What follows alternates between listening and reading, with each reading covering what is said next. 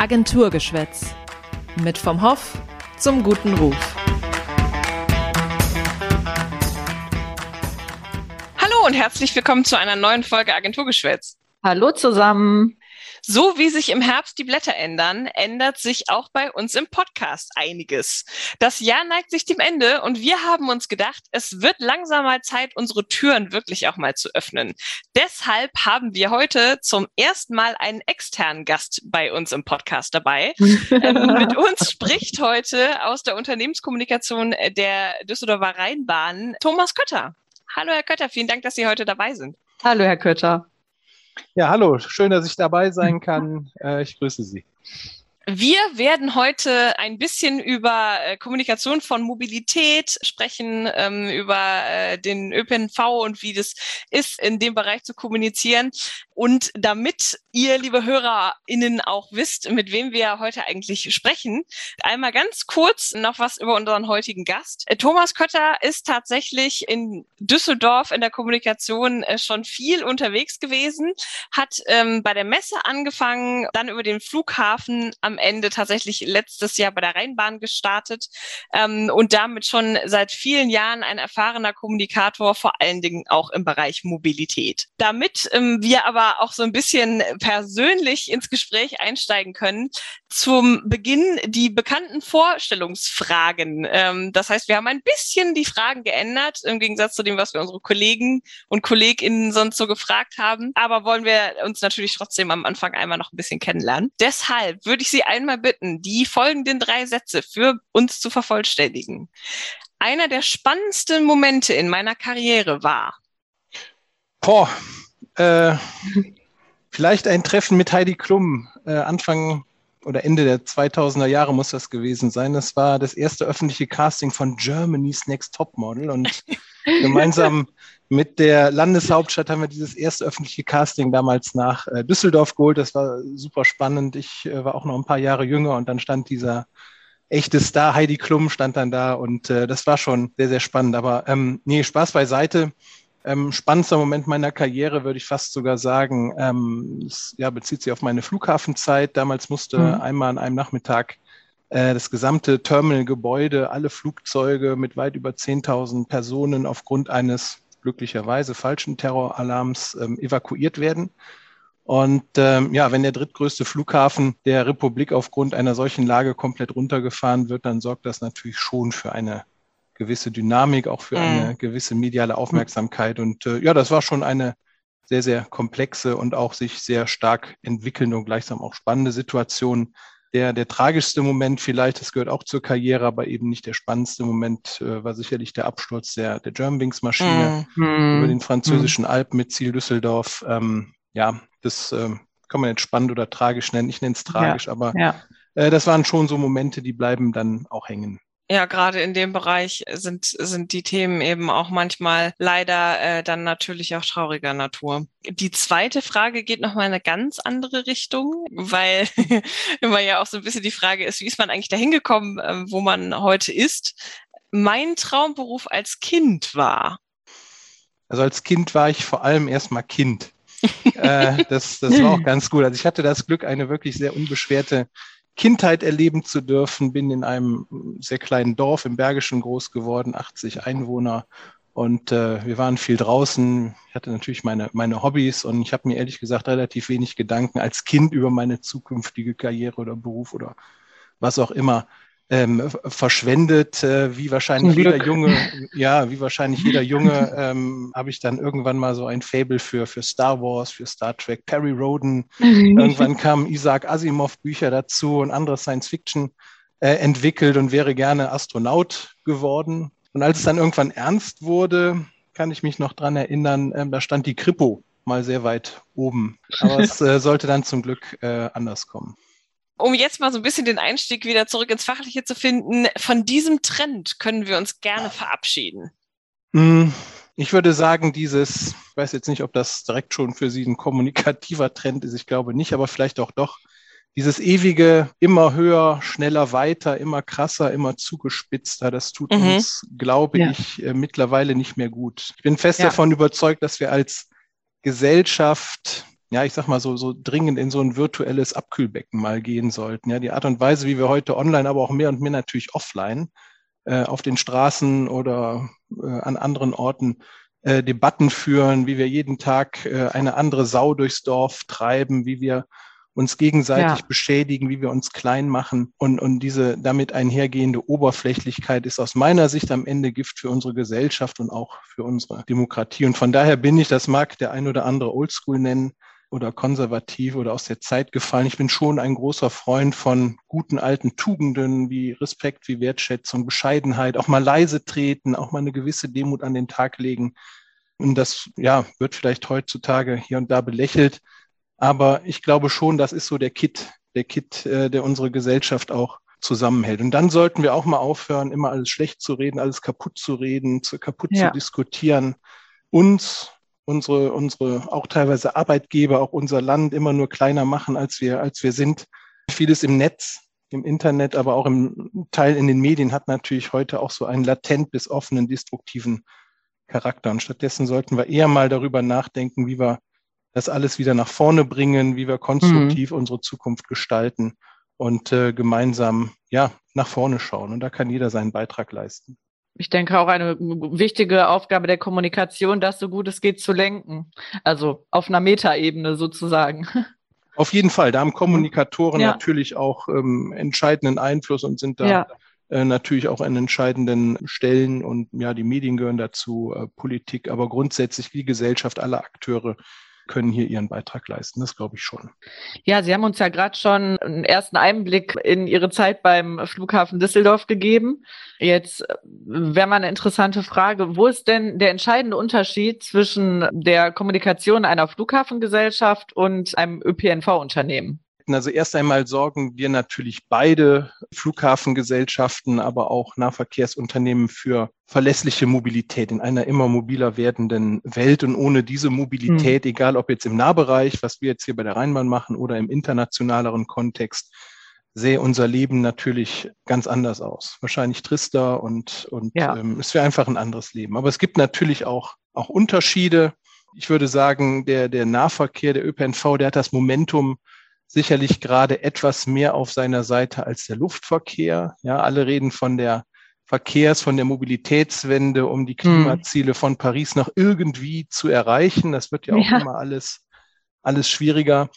Ja, man muss auch sagen, im, im lokal-regionalen Umfeld geht hier am ÖPNV natürlich kein Weg vorbei, wenn man diese Klimaziele erreichen will. Ähm, und während der Luftverkehr sich hier ja schon seit, seit vielen Jahren, das habe ich natürlich auch mit, miterleben dürfen, dann auch entsprechenden Vorwürfen entgegengesetzt sieht, einer der Hauptverursacher des Klimawandels zu sein. Wenn man sich das mal ein bisschen genauer anguckt, dann entsteht da sicherlich ein differenzierteres Bild und, und da finde ich, muss man auch äh, sachlich draufschauen und und, und differenziert draufschauen und es nicht so schwarz-weiß diskutieren. Luftverkehr ist, ist das der Untergang des Klimas oder so. Das ist sicherlich mm, mm, ähm, ja. nicht der Fall. Ja, aber der Luftverkehr, der sieht sich seit Jahren, Jahren diesem, diesem erheblichen, doch erheblichen Rechtfertigungsdruck ausgesetzt. Klammer auf Greta Thunberg, äh, Flight mm. Shame und all die Dinge, die es da gibt.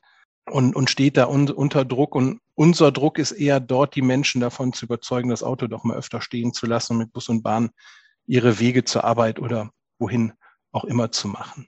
Dann kann man sicherlich sagen, dass die Komplexität der Systempartnerschaften im Luftverkehr, die ist deutlich höher ausgeprägt als im Nahverkehr.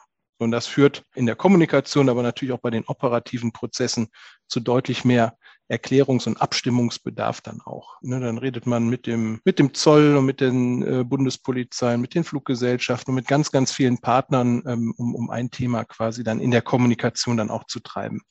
Das ist im Nahverkehr sicherlich auch ein bisschen anders gelagert.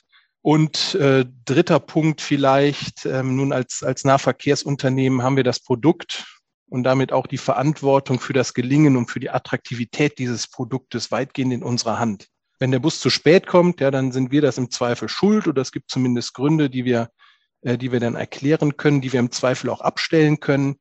Wenn der Flug allerdings annulliert wird oder wenn zu wenig Personal an den Sicherheitskontrollen eingesetzt wird, was wir jetzt in den letzten Wochen ja immer wieder ähm, lesen mussten, hm. ähm, dann kann der Flughafenbetreiber aufgrund dieser Komplexität der Systempartnerschaften hier erstmal relativ wenig bis gar nichts machen. Also steht man dann hier und da vielleicht auch kommunikativ so ein bisschen ohne äh, Pfeil im Köcher dann, dann auch äh, vor den Mikrofonen. Aber ähm, das hat einfach damit zu tun, dass, im, dass der, der Luftverkehr so ausdifferenziert ist und ganz, ganz viele Partner hier ihren Beitrag dazu leisten, damit die Kette, die der Reisende dann ähm, bei seiner Flugreise unternimmt, dass das dann funktioniert. Und das ist im Nahverkehr ein bisschen, bisschen einfacher. Jetzt haben Sie gerade schon gesagt, dass das Momentum für den öffentlichen Nahverkehr natürlich gerade äh, gerade durch diese ganze Klimakrisendiskussion eigentlich da ist. Aber was sind denn aktuell die größten kommunikativen Herausforderungen im Nahverkehr? Es geht zum einen natürlich darum, ist aber bei, bei vielen anderen Unternehmen, glaube ich, gerade auch der Fall, nachdem wir hoffentlich das Schlimmste in Sachen Corona hinter uns haben, dass wir das Vertrauen der Menschen in Busse und Bahnen wieder zurückgewinnen. Ja, wir sind aktuell bundesweit so bei 60 bis 65 Prozent der Auslastung im Vergleich zum Jahr 2019. Das war ein ausgesprochen erfolgreiches Jahr im Nahverkehr.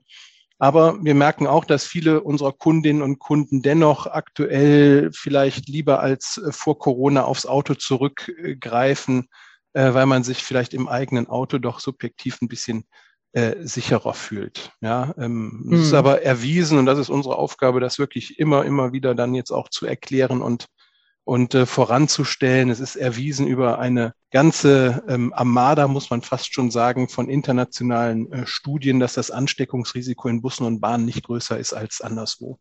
Mhm. So, aber ja. ähm, das wissen Sie auch, gegen solche subjektiven Ängste und gegen solche Vorbehalte anzukommunizieren, ist sicherlich nicht immer leicht. Und das würde ich jetzt sagen, ist auf jeden Fall eine sehr akute Herausforderung, äh, der wir uns gerade gegenüber äh, gestellt sehen.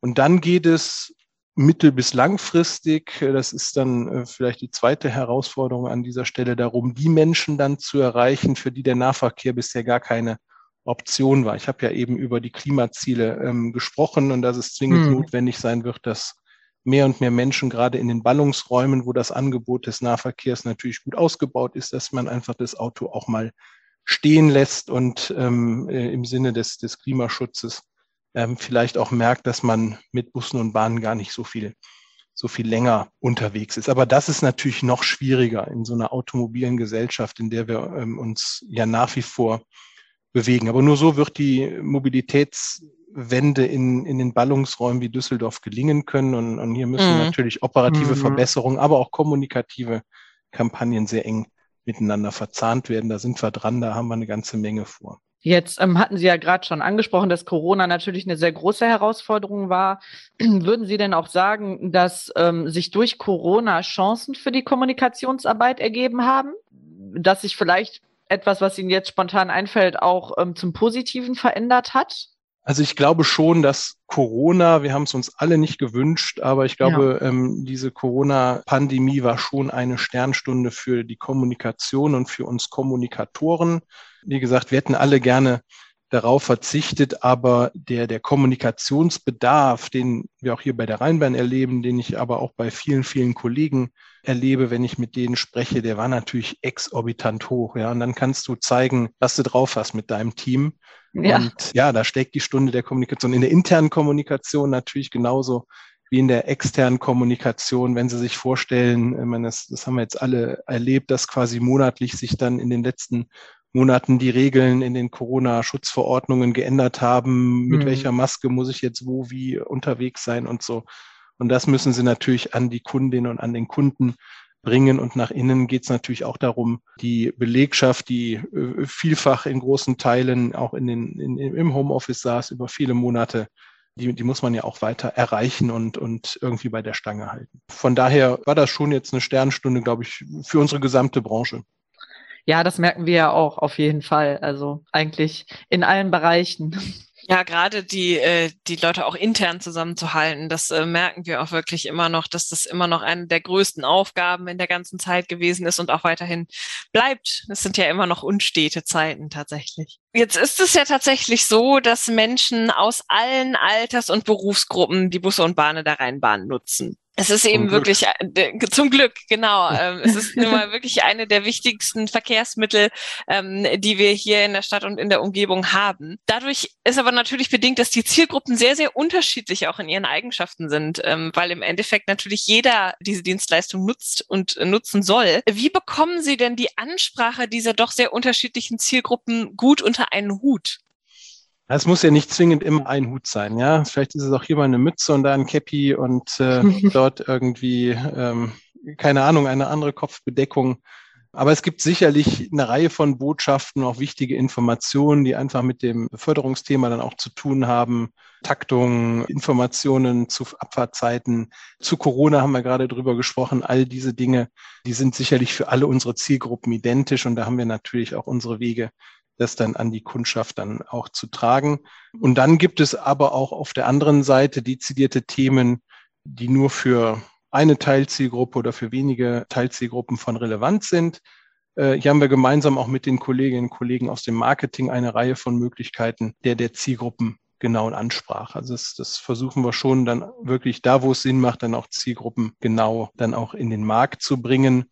Aber am Ende des Tages gilt es, glaube ich, in der gesamten Bevölkerung zwei Dinge zu vermitteln. Das eine, ähm, die Lust an, an klimafreundlicher Mobilität und die Einfachheit des Nahverkehrs. Ja, wir wollen den mhm. Nahverkehr in Düsseldorf und auch in der, in der Region, in der wir tätig sind, wollen wir einfach machen. Das haben wir uns als Ziel unseres Unternehmens auch auf die Fahne geschrieben in diesem Jahr nochmal explizit. Und äh, diese beiden Ziele, Klimaschutz und Einfachheit in der Reisekette, das ist, glaube ich, für alle Zielgruppen gleich. Ja, Sie haben ja, äh, Sie sprechen es ja gerade an, also Lust an klimafreundlicher Mobilität. Im äh, Sommer 2019 hat ja der Düsseldorfer Stadtrat beschlossen, dass Düsseldorf bis 2035 klimaneutral ähm, werden soll. Mm, und um das zu erreichen, braucht es eben natürlich auch einen massiven Ausbau des ähm, öffentlichen Nahverkehrs. Und das Angebot der Rheinbahn ähm, leistet natürlich insgesamt einen sehr wichtigen Beitrag. Was tun Sie denn konkret, um AutofahrerInnen vom ähm, Umstieg zu überzeugen? Düsseldorf ist, ich glaube, sogar in Deutschland die Einpendlerstadt schlechthin.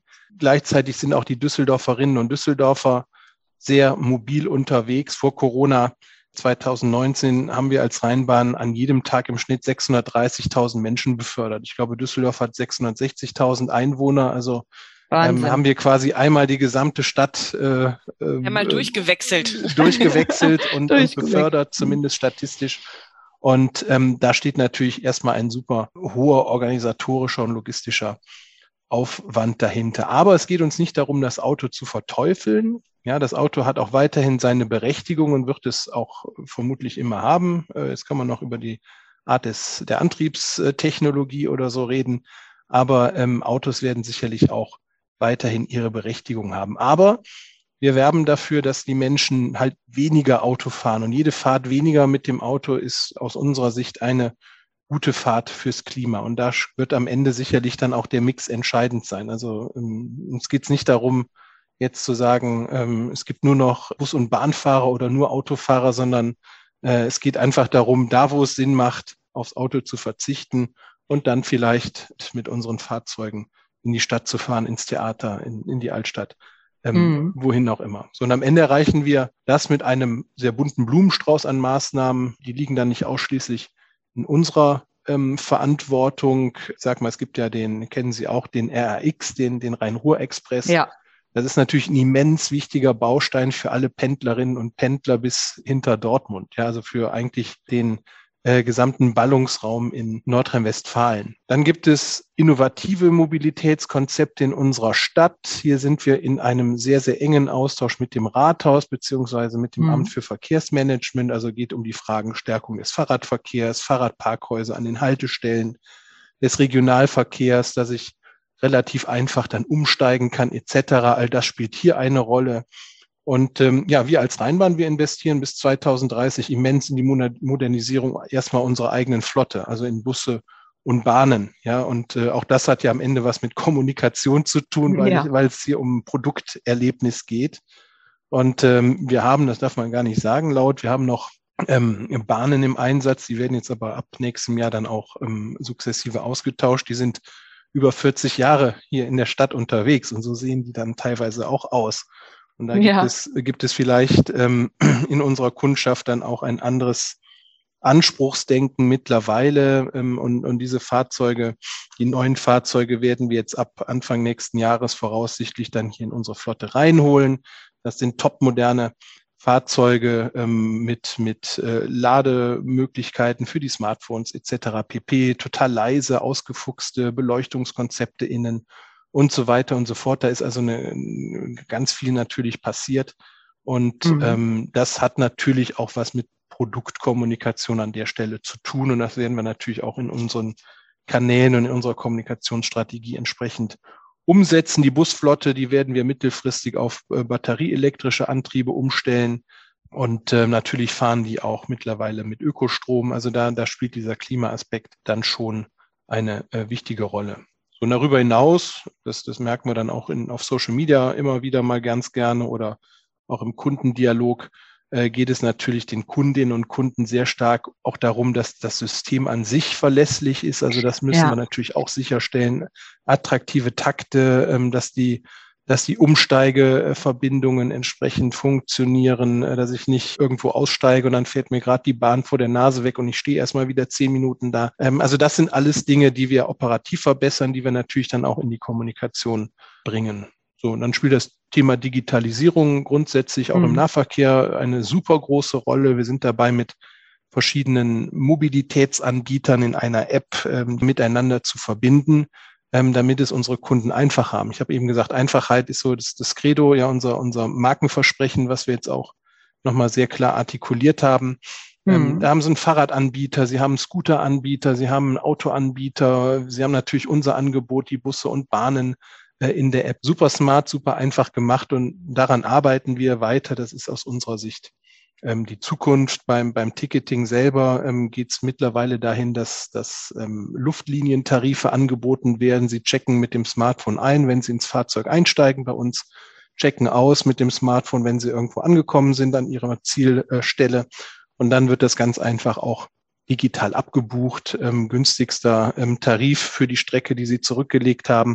Und dann ist es ganz egal, ob Sie da jetzt noch drei Kurven gefahren sind oder der Bus einen Umweg nehmen musste. Also da spielt die äh, Luftliniendistanz eine Rolle. So, und das versuchen wir natürlich in unseren Geschichten, in unseren Stories, in unserem äh, Content Management, was wir haben, dann auch immer wieder zu erzählen und den Nutzen und den Purpose, den, den unser Unternehmen hat, dann auch nach vorne zu stellen. Mhm. Die Rheinbahn feiert dieses Jahr ja tatsächlich ihr 125-jähriges Jubiläum, also ist als Mobilitätsbegleiter der äh, DüsseldorferInnen schon ganz schön lange dabei und hat aber in diesem Zusammenhang, das haben Sie eben ja kurz schon angerissen, auch ihr Markenversprechen überarbeitet. Welche Gründe haben denn zu dieser Entscheidung geführt, da nochmal andere Wege zu gehen? Ja, man sollte ja immer mal wieder auch auf sich selber schauen, ja, und, und einfach mal gucken, ähm, wo stehst du, wo stehst du im Markt. Und ja, die Rheinbahn, die steht natürlich für zuverlässige Mobilität in Düsseldorf, in der Region. Sie haben es gesagt, wir sind seit äh, 125 Jahren hier historisch verankert. Wir sind lokal bekannt. Wir prägen das Stadtbild äh, in und um Düsseldorf in besonderem Maße. Egal, wo Sie in der Stadt stehen, irgendwo fährt immer ein Bus oder ist eine Haltestelle, die man sehen kann. Also wir haben ja eine eine wirklich große Sichtbarkeit und auch einen hohen, hohen Bekanntheitsgrad. Und diesen Purpose, den kann uns niemand nehmen. Und das macht uns hier natürlich in der Region dann auch an der Stelle einzigartig.